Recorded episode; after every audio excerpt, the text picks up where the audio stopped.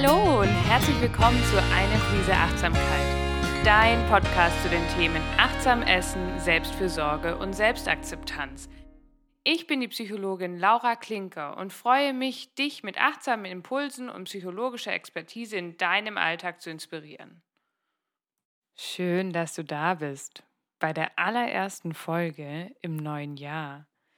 Ich möchte dir erstmal ein wundervolles neues Jahr wünschen mit ganz vielen großen und kleinen Momenten zum Genießen, Lachen und Schmunzeln. Und ich wünsche dir ganz viel Kraft für all das, was kommt in 2023. Ich hoffe, du bist gut in das neue Jahr gestartet. Vielleicht hast du auch noch mal zurückgeblickt, wie 2022 so für dich war und vielleicht auch nicht nur mit Blick auf die großen politischen Themen. Vielleicht hast du dir auch erlaubt, in deinem Mikrokosmos zu bleiben und vielleicht zu schauen, wie war es für dich ganz persönlich. Ich hatte die ganz wunderbare Chance, im Januar nochmal innezuhalten, bei einem Seminar zum Jahresrückblick, aber auch Ausblick. Und es hat mir total gut getan, mir diese Zeit auch zu nehmen, mal innezuhalten, bevor wir schon wieder in die nächsten Abenteuer stürzen. Ich habe mir erlaubt, für einen Moment in meinem Mikrokosmos zu bleiben und zurückzublicken, was letztes Jahr gut gelaufen ist, worauf ich stolz bin, aber auch auf das, was mir vielleicht nicht so gut gelungen ist wo ich mich vielleicht auch ein wenig geärgert habe. Kennst du das? Du schaust zurück und denkst, ah, Mist, hat wieder doch nicht geklappt. Bevor wir aber über das Verhalten sprechen, über das wir uns manchmal im Nachhinein ärgern, möchte ich dich jetzt einladen, einmal innezuhalten, zurückzublicken und dir mal drei Dinge zu überlegen, auf die du wirklich stolz warst 2022?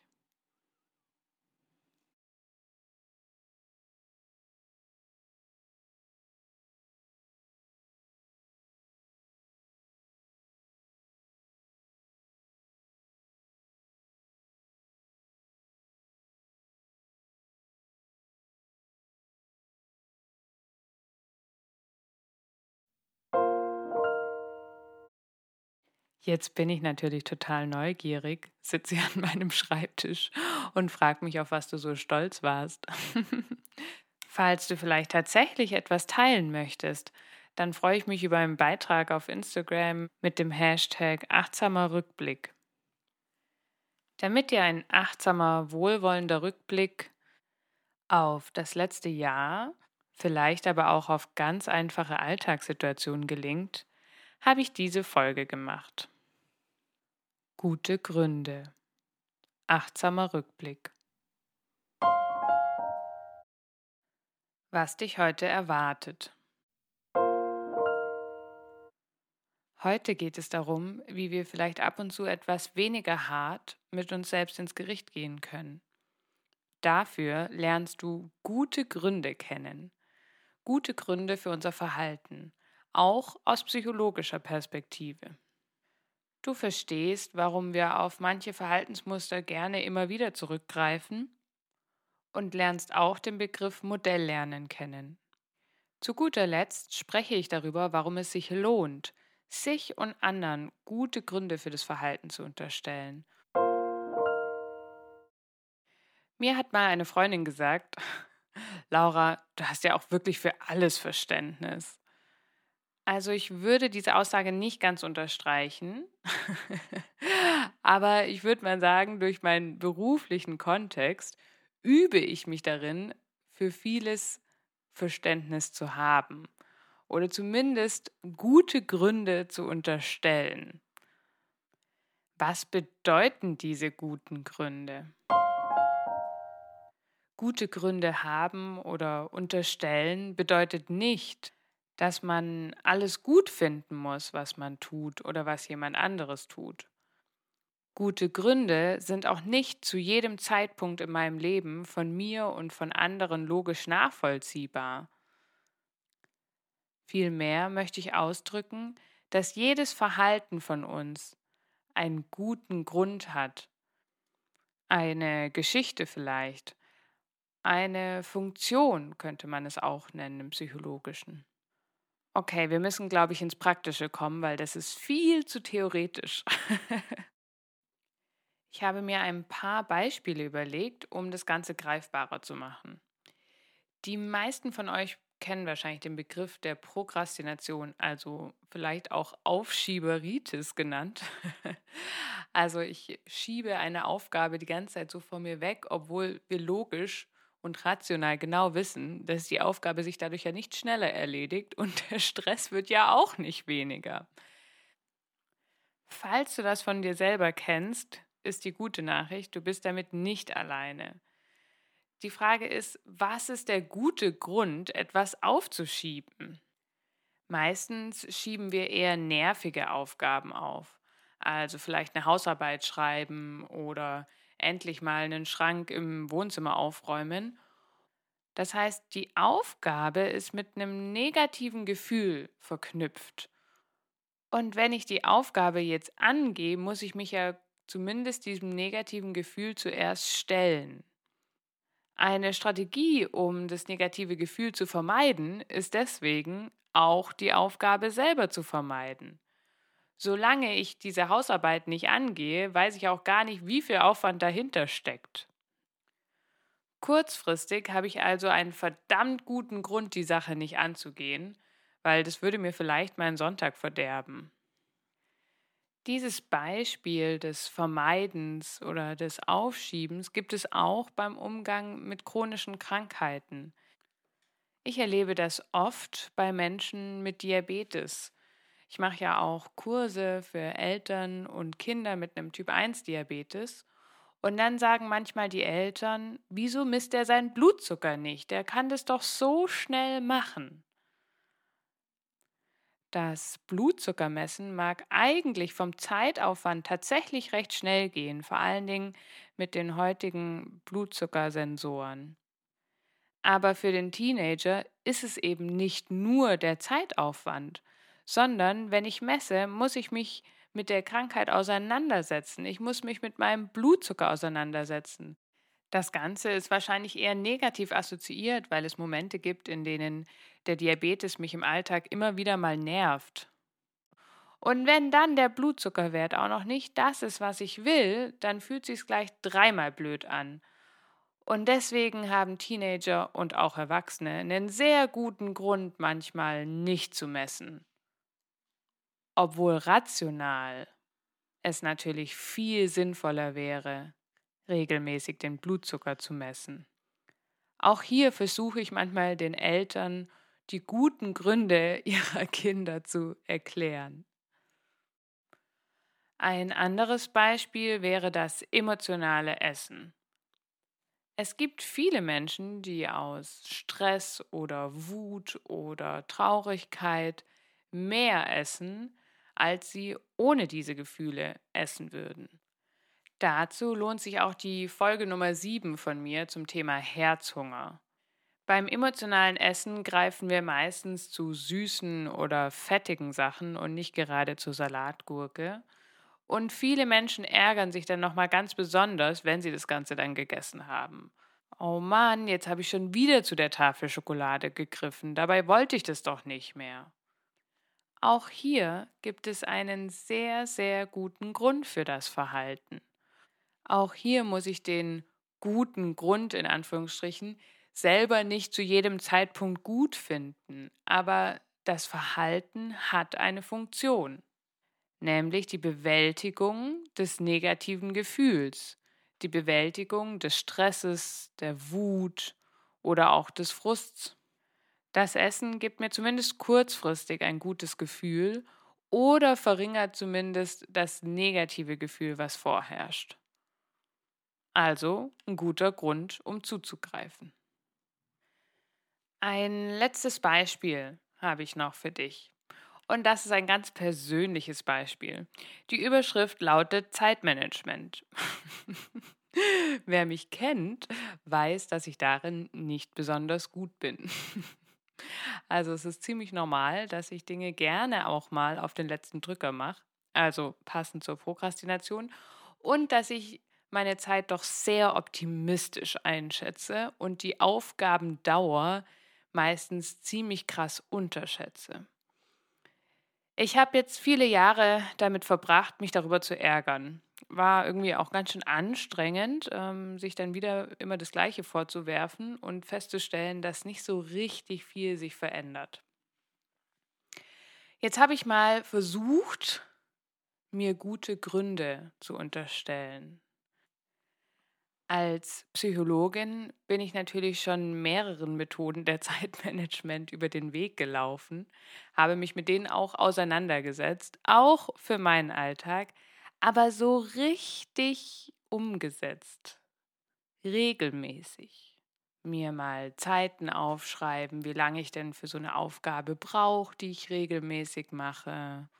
Oder die Woche in so Blöcke eingeteilt und Puffer eingebaut Oh Gott, Puffer ist wirklich ein Fremdwort in meiner Welt. ja, das habe ich dann doch nicht gemacht. Wo ist der gute Grund dafür? Weil am Ende des Tages ist man doch immer nur im Stress. Ich habe es versucht zu hinterfragen und ich habe eine Antwort für mich gefunden tatsächlich. Ich sage mit Absicht nicht, dass ich immer nur eine unrealistische Zeiteinschätzung habe, sondern auch eine sehr optimistische Zeiteinschätzung. Und ich glaube, dass genau hier der springende Punkt ist. Irgendwo tief in meinem Inneren weiß ich schon ziemlich genau, dass es eigentlich nicht so ganz hinhaut mit dem, was ich mir vorgenommen habe. Wenn ich das jetzt aber schwarz auf weiß aufschreiben würde mit den tatsächlichen möglichen Zeitangaben pro Aufgabe, dann würde ja schwarz auf weiß stehen, dass es nicht zu schaffen ist. Ich müsste mir also schon viel früher eingestehen, dass es zeitlich nicht hinhaut, dass ich vielleicht eine Aufgabe auf dieser Liste streichen muss. Und hier kommen wir zu meinem guten Grund. Das will ich natürlich nicht. Ich versuche mich also möglichst lange in diesem Gedanken und in diesem positiven Gefühl zu halten, dass es schon hinhauen kann. Anstatt früher im Prozess quasi zu akzeptieren, dass es wahrscheinlich nicht alles hinhauen wird. Auch das ist nicht logisch zu jedem Zeitpunkt von jeder Person da draußen nachvollziehbar. Für mich kurzfristig klingt es nach einem guten Grund. Ist dir vielleicht ein gemeinsamer Nenner zwischen den verschiedenen Beispielen aufgefallen? Ich habe mir überlegt, ob ich jetzt eine Denkpause lasse, aber ich glaube, ich mache einfach gleich weiter. Der gemeinsame Nenner, du hast es dir bestimmt gedacht, ist die Kurzfristigkeit. In dem Moment, kurzfristig, ist das Verhalten einfach nur plausibel. Es gibt kurzfristig ein gutes Gefühl und manchmal auch ein Gefühl der Sicherheit. Meistens greifen wir auf geübte Verhaltensmuster zurück. Verhalten, das sich in der Vergangenheit als erfolgreich erwiesen hat. Auch hier wieder erfolgreich im kurzfristigen Sinne. Wir Menschen haben ja begrenzte Kapazitäten, begrenzte kognitive Ressourcen. Also wir wollen eigentlich den ganzen Tag lang möglichst kognitive Ressourcen sparen, damit wir die große Energie für die großen Denkaufgaben nutzen können. Und solche schnellen Entscheidungen laufen oft als Routine ab, als geübtes Muster. Ich kenne die Situation, ich weiß, was zu tun ist, ich mache das, was ich immer tue. So oder so ähnlich läuft es in unserem Gehirn also ab. Natürlich eher unbewusst. Vor allen Dingen greifen wir auf sichere Verhaltensmuster zurück in emotional fordernden Situationen. Denn dann geben die geübten Muster Sicherheit. Das ist übrigens auch der Grund, warum es echt nicht so ohne ist, Verhalten zu verändern. Zum Thema Neujahrsvorsätze bitte seid auch da wohlwollend mit euch und realistisch. Setzt dir lieber eine klitzekleine Verhaltensänderung als Ziel als eine 180-Grad-Wende. Wenn du versuchst, 80 Prozent deines Alltags anders zu machen, dann hast du ja überhaupt gar keine kognitiven Ressourcen mehr übrig. Das kostet so viel Kraft, gegen all die geübten Muster und Routinen anzukämpfen. Wie du vielleicht schon rausgehört hast, spreche ich ganz viel von geübten oder erlerntem Verhalten. Wenn wir in die psychologische Verhaltenstheorie reingehen, dann sagen wir auch, dass unser Verhalten stets erlernt ist. Ich möchte dir hierzu eine ganz wichtige Grundlagentheorie vorstellen, mit der wir ganz viel Verhalten erklären können. Die operante Konditionierung. Die operante Konditionierung beschreibt das spontan auftretendes Verhalten, was irgendwie belohnt wird, hinterher häufiger auftritt. Wenn ich aus Stress esse und das Essen mir ein positives Gefühl gibt, dann ist es sozusagen eine Belohnung. Und jedes Mal, wenn ich diese Belohnung erfahre, verstärkt es mein Verhalten. Das heißt, das nächste Mal, wenn ich traurig bin, esse ich wieder, weil sich mein Körper und mein Geist ja gemerkt hat, Essen gibt mir ein gutes Gefühl. Oder zumindest verringert das Essen mein negatives Gefühl. Auch das ist eine Form der Verstärkung meines Verhaltens.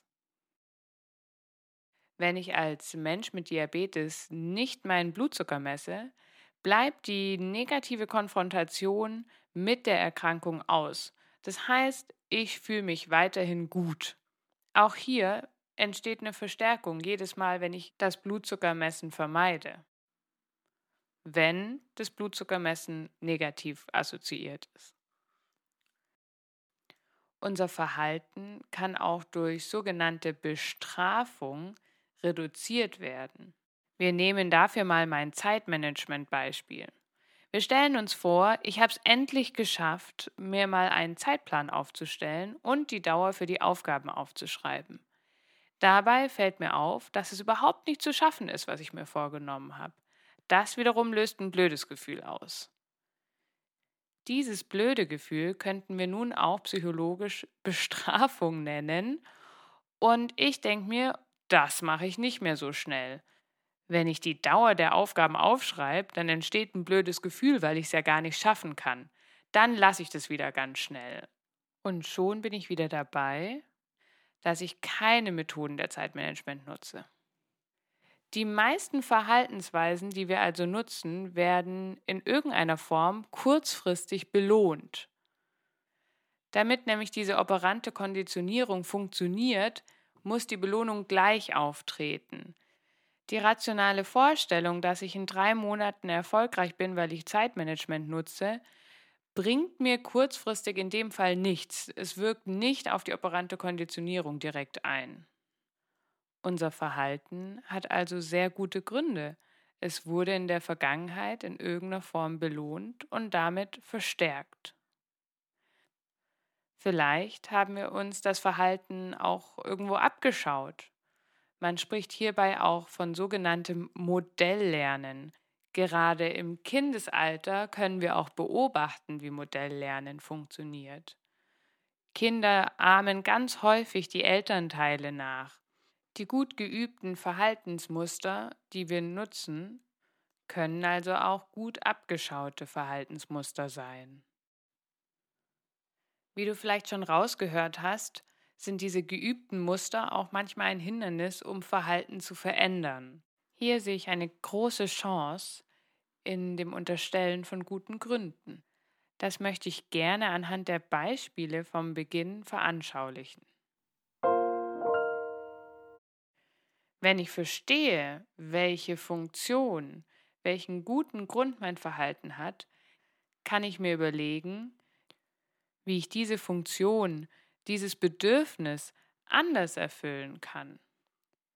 Wenn der Griff nach den Süßigkeiten die Funktion hat, Emotionen zu bewältigen, kann ich mir neue Strategien um Emotionen zu bewältigen, suchen. Wenn das Aufschieben meiner Hausarbeit die Funktion hat, dass ich mich nicht mit dem negativen Gefühl auseinandersetzen muss der Hausarbeit, kann ich mir überlegen, wie ich die Hausarbeit weniger negativ betrachten kann, was vielleicht da eine positive Assoziation sein könnte. Wenn ich mir einen guten Grund bei meinem mangelhaften Zeitmanagement unterstelle, kann ich darüber nachdenken, warum es mir so schwer fällt, mir einzugestehen, dass nicht alle Aufgaben gleichzeitig möglich sind. Und vielleicht kann ich sogar noch einen Schritt weiter gehen und überlegen, welche Aufgabe vielleicht auch mal gestrichen werden darf. Durch die guten Gründe kommen wir häufig erst an die Wurzel des Verhaltens. Ich behaupte also heute, es lohnt sich, dir und anderen gute Gründe für das Verhalten zu unterstellen, für was das alles hilfreich sein kann. Wenn wir uns und anderen Vorwürfe machen, geht häufig große Energie verloren, die wir sonst für das Hinterfragen nutzen könnten. Indem wir an die Funktion des Verhaltens denken, an die Wurzel, können wir vielmehr etwas verändern, anstatt Wörter wie Disziplin in den Raum zu werfen.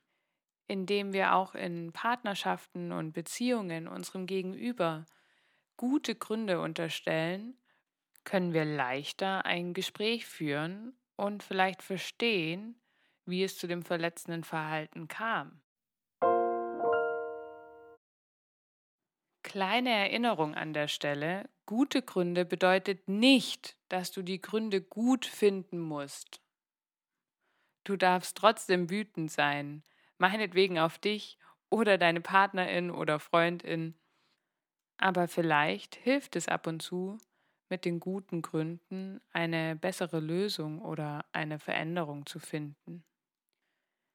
Damit sind wir schon wieder am Ende dieser Folge angelangt und hier kommt nochmal ein kleiner Rückblick.